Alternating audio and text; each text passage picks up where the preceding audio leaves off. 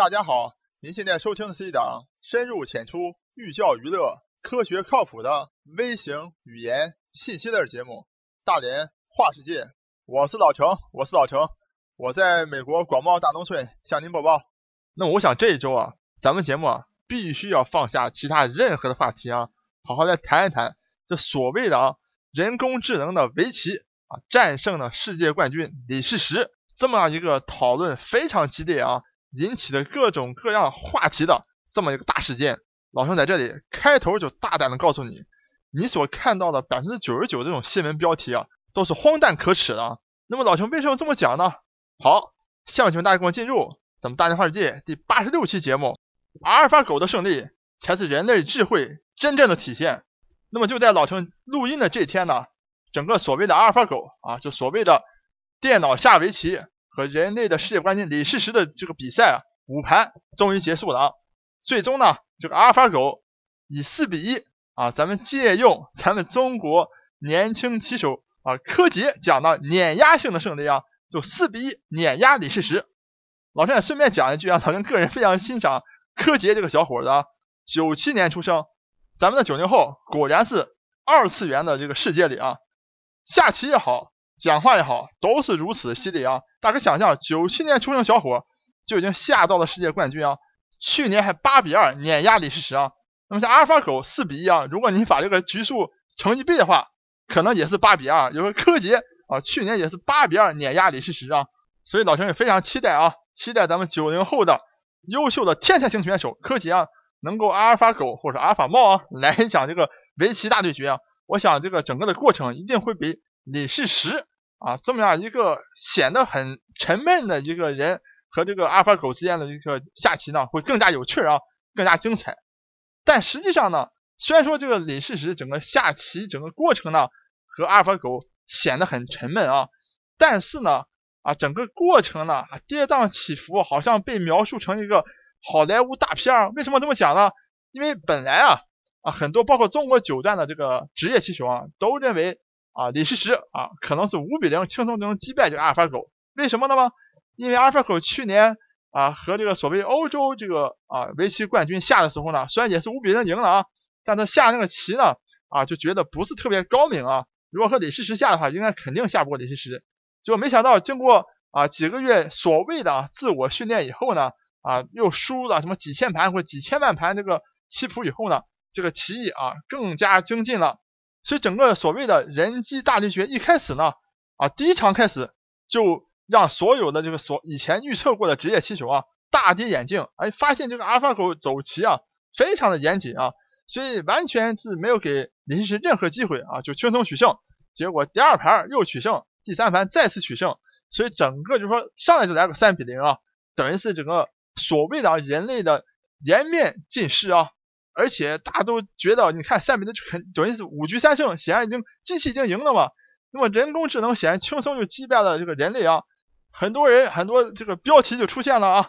哎，大幅的感慨啊，说人类的整个尊严不保了啊，以后人类这个智慧啊将会被电脑所取代啊，因为电脑居然攻克了啊所谓想象当中啊最难下的围棋啊，为什么呢？因为像国际象棋也好，或者中国象棋也好，大家知道。它是有子的，每一个子儿不同的功能，走的方式不一样，而且呢格子呢啊基本上是空间也是相对围棋比较小的，所以计算机呢很轻松就能计算很多步啊，这个几乎可以穷举所有可以出现的这个步骤啊，而且把所有好的棋谱都备注了以后呢，基本上人类啊不可能啊击败计算机的，因为大家知道像九九年的时候啊 IBM 做的深蓝啊就击败了世界冠军卡斯帕罗夫，那么在以后呢？就不需要再搞这方面的继续的研究了，因为那个时候九九年的时候，人类就已经下国际象棋呢就下不过电脑了。但是呢，围棋呢，在人们想象当中啊，好像啊更加的困难了，因为大家知道啊，整个棋盘的这个格子非常多，那么子类呢基本上可以随意的下啊，所以它这个可能性啊比什么围棋啊比这个象棋啊要多得多得多啊。所以即使电脑计算这么快呢，也很难啊完全的啊找到一个。穷举的方法能够把所有的可能性都穷举出来啊，所以很多人呢一直都认为啊，围棋是人类能够维持自己的尊严啊啊，能够继续能够击败电脑的最后一块阵地啊。结果李世石呢一上来就被阿尔法狗干了个三比零。干三比零以后呢，大家显然就知道了嘛，连最后一块阵地围棋也守不住了。然后报道就大肆的开始渲染了啊，说这个整个人类的智慧马上就要被电脑智慧所取代了。那么更加戏剧性的是，在这个第四局时候啊，还上演了一出啊所谓的神之一手，所谓棋魂的这么一手啊。这个李世石呢，在中盘的时候下了一一手挖，就把这个他的棋啊摆到了整个棋盘将近中心的部位啊。那么这样一手棋一出以后呢，阿尔法狗呢，结果是 B 阿尔法狗出现了自己的漏洞啊，没有办法计算清楚啊，用什么样的办法能够更好应对他这手呢？而且做出了错误的判断。然后李世石呢，等于是在连输三盘以后呢，还扳回一局啊。那标题大肆的这个报道说，等于是李世石挽回了人类最后的尊严。那么当老陈看到这样的标题以后呢，老陈下定决心啊，一定要做这一期的节目。为什么呢？因为老陈觉得这个标题非常的可笑啊，而且错误至极。老陈在这里可以非常负责、非常大胆的告诉你啊，正如老陈这被这一期节目这个题目所讲的，阿尔法狗的胜利。才是人类尊严最大的体现，才是人类智慧进步的最好的一个表征。那么，为什么老陈要这么讲呢？老陈这么讲绝对不是耸人听闻啊，绝对不是为了这个吸引眼球。原因就是说，大家有没有想过一个问题？到底什么是人工智能？大家就知道啊，如果我讲人工的花朵啊，你就知道了，因为是人啊模拟开放的鲜花呢，去做出一朵花，就叫人工的花朵，对吧？所以显而易见。所谓人工智能，就是人类归纳总结出如何完成一个智能的一个过程。就好像现在我们每一个人啊，都用这个计算器来算数字了啊，来算加减乘除了。没有人再拿这个手去草稿来算来算去的，都用电脑啊，用计算机啊来帮我们做这个加减乘除啊。那么现在老陈问你了，那么计算加减乘除是不是一个智能的过程？显然是智能的过程。那么计算机、电脑。早就比人啊要计算东西计算好太多了，快太多了，随便算怎么算也不错啊。那么为什么没有人因为计算器或者电脑啊算加减乘除比人类算的好，而说人类的智慧完蛋了啊？这个以后计算机统治人类呢？因为大家都非常清楚啊，因为只要你告诉电脑整个运算加减乘除的规则以后啊，让电脑去重复的去做这件事情就可以了。所以大家不觉得啊？电脑是一个非常有智，通过就算数这个东西啊，算加减乘除是一个智慧的体现啊，完全不这么觉得。但是老陈要告诉你，不管是下围棋也好，或下国际象棋也好，和运算加减乘除几乎在目前为止啊，没有任何的一个区别啊。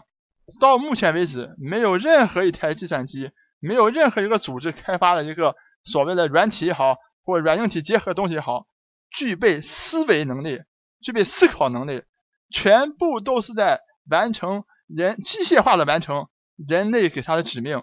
就像运算加减乘除一样，按照人类告诉你的这个运算规则去重复性的机械性的完成它。从这个意义角度讲，根本不具备任何的智慧啊！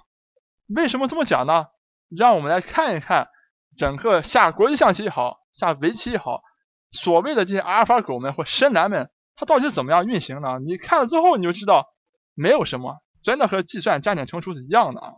只不过是更加复杂的而已。像国际象棋或者中国象棋啊，大家可能比较好理解一点。为什么？我想大家很多人都有这个下国下这个中国象棋的这个经验啊，因为很多人都非常喜欢这个中国象棋啊。老陈没有事的时候也去下一点国中国象棋啊。那么下中国象棋呢啊？最简单最快的入门方式呢，就是去把一些最常见的啊开局棋谱也记住了啊。前人因为整个下这么多年中国象棋啊啊，前人基本上开局阶段的整个啊下哪些的先手啊后手啊怎么应对啊，都总结比较好了。你只要把这些开局棋谱备注，照方抓药，按照棋谱来应对，至少走到这个中局的时候、中盘的时候啊，你不可能有这个劣势。如果遇到你一个比较业余的人，没学习过棋谱呢，很有可能你就占先了啊。那么到了中局以后呢，相应的子类整个啊局面也都在一个相对可控的范围之内啊。那么计算机呢就可以模拟穷举出啊走这个子以后啊相对应的一些变化来啊。就好像咱们中国那些象棋大师们啊，可以一眼就能看出未来五步或十步，计算机就在干这件事情啊，就是模拟那些。象棋大师们啊，通过下这子以后，他能看到未来局势五步到六步以后的变化，所以他呢比你下的更好，就等着你出错。那么围棋呢就相对复杂一点啊，因为老张刚刚讲过了，你整个棋盘呢就比啊象棋啊或国际象棋要大啊，而且这个子力呢可以相对来讲比较啊自由的这个下到棋盘任何一个地方去啊，就给计算机呢这个进行穷举啊，通过看未来的这个步骤啊，就增加了很多这个困难啊。不单如此，对围棋来讲更困难，就是说，你即使你把这个子下到这里去啊，对方有所应对以后，你都很难从这个盘面上简单的判断出你这个子下到这来对未来的啊胜负啊有什么样的影响，相当困难。因为可能两个高手之间对决，那么在最后呢，就多赢了你半步棋啊，等于是就一个子的一个差距啊，所以你很难通过一个量化性的一个表达方式。能够归纳出我把一个这一步这个子下到这里对最终整个局势的一个影响，那么这个从这个角度讲呢，比任何的国际象棋或中国象棋难得多啊。因为大家知道中国象棋的话，你吃这个子以后啊，这个子力走到这以后，对未来整个局势的变化你有很大的一个判断的。但围棋的难就难在这里，你把一个子下到这以后，到底对最后最终的结局怎么样来评判它这个效果好不好？这一点是最难的啊，也是为什么到去年以前都没有一款大家都知道，现在计算机的这个所谓很多超级计算机啊，它计算能力也很强了，但始终没有一款围棋软件呢能够说，哎，我能够下赢这个啊所谓职业九段。那么只有到今天，阿尔法狗终于出现能够击败李世石啊，而且是四比的碾压性胜利。那么它最大的关键就是说，阿尔法狗的这个团队。他们终于找到了一种归纳出来如何去判断你把这个子下到整个围棋棋盘上某一个点以后，对最终局面胜负的一个判断的一个方法。那么这个具体的方法是什么样的呢？没有人知道，除了阿尔法狗的研发团队知道以外，没有人真的知道。那么我觉得这点很不可思议，因为阿尔法狗的这个啊团队呢还在。自然这本杂志上发表了一篇论文，因为他去年击败了整个啊欧洲的冠军啊，发表是论论文，就说我们阿尔法狗啊通过所谓的啊这个什么深度卷积也好，或者是啊神经网络的计算方法也好，能够击败人类。他发一篇文章，但是文章里面居然没有写他整个算法的整个过程，他没有具体的表述，所以至今为止从来没有公开过，也没有任何人知道他的真正是怎么完成的。但是呢，这个并不要紧啊。为什么呢？因为老陈告诉你啊，不管他具体是怎么完成的，但是他整个的思路都非常简单和清楚啊，就是通过对以前三万盘也好，或三千万盘也好的专业棋手下棋的一个研究呢，他把整个出现相似情况下，在下一步这个棋会落在哪一个啊点上面呢，做了一个统计的计算，他能够计算出。下一步，对方要走哪一步的概率是多少？我要走哪一步的概率是多少？当他知道这个以后呢，并且去计算一下这个子走到这以后对最终棋局胜利的一个影响、一个贡献值，他又计算了一下，等于说他在棋盘下到这一步以后，他有两个步骤，一个步骤呢是去计算一下未来一步可能下在哪里，然后根据这个可能性呢。所以缩小了搜索未来应对办法的一个啊，等于是步骤，所以把整个计算量大幅降低了。这也是为什么在第四盘的时候，当李世石下出了那手挖的时候，就把那棋子下到了几乎棋盘的正中央的时候，而且那一步棋呢和四个角几乎都有联系的时候，导致啊阿尔法狗出现了 bug。什为什么出现 bug 呢？就是因为那一步棋一出来，阿尔法狗。所谓的概率啊，没有算到这步棋可能会出现在这儿，而且那步棋在那以后呢，因为和各个角度都有联系，导致阿尔法狗的这个搜索范围啊，需要应对的可能性太大了啊，才导致阿尔法狗在规定的时间之内没有办法非常清楚的计算出正确的一个步骤来，所以导致第四盘就输了。那么另外一点呢，就是说同时计算一下目前为止棋盘上我走到这里，整个局势对我最终胜利的一个可能性。所以他就把这两个模式结合在一起以后呢，形成了每一步这样一个两步的一个计算过程。所以呢，这阿尔法狗啊，它下围棋啊，根本不是下围棋啊，就和计算啊加减乘除一样，机械的去完成前面两个步骤，没有任何区别。所以老陈告诉你，阿尔法狗本身并不伟大，伟大的是它背后的这一个所谓谷歌的这个团队啊，他们终于找到了一种有效的，能够归纳出这个下围棋如何评判每一步棋对最后。胜利、胜负手之间的一个关系，他终于能够归纳出、总结出这样一套算法来啊！而归纳、总结出这样算法的这个能力，才是人类智慧最伟大的一种体现。而阿尔法狗这台机器本身要做的，就是机械化的完成它这么有智慧的团队为他总结出来的运算规则，仅此而已。那么，而且在最后呢，老陈还想再加一段啊，就说。发现就 Google 这个阿尔法狗这个获胜以后啊，这个百度反而躺枪了啊。那么很多人的观点就说了，你看 Google 同百度同样是从这个搜索引擎做起来的，当 Google 做大以后呢，人家没有忘记啊初衷啊，就是要挑战人类的不可能啊，去做了很多啊很多很多的这种发自内心的啊去挑战自我的这么一种尝试。而相反，百度呢，天天把钱用在投在一些。啊，未来能够赚钱，比如糯米啊，或者网上卖卖饭啊、送餐啊，搞这些所谓赚钱的东西啊，并不是把这个真正的精力放在一个就挑战自我、就解决人类真正困难的这么一个角度上。但是老程呢，觉得不以为然啊。为什么这么讲呢？因为老陈在美国生活，最大的一个观点就是说，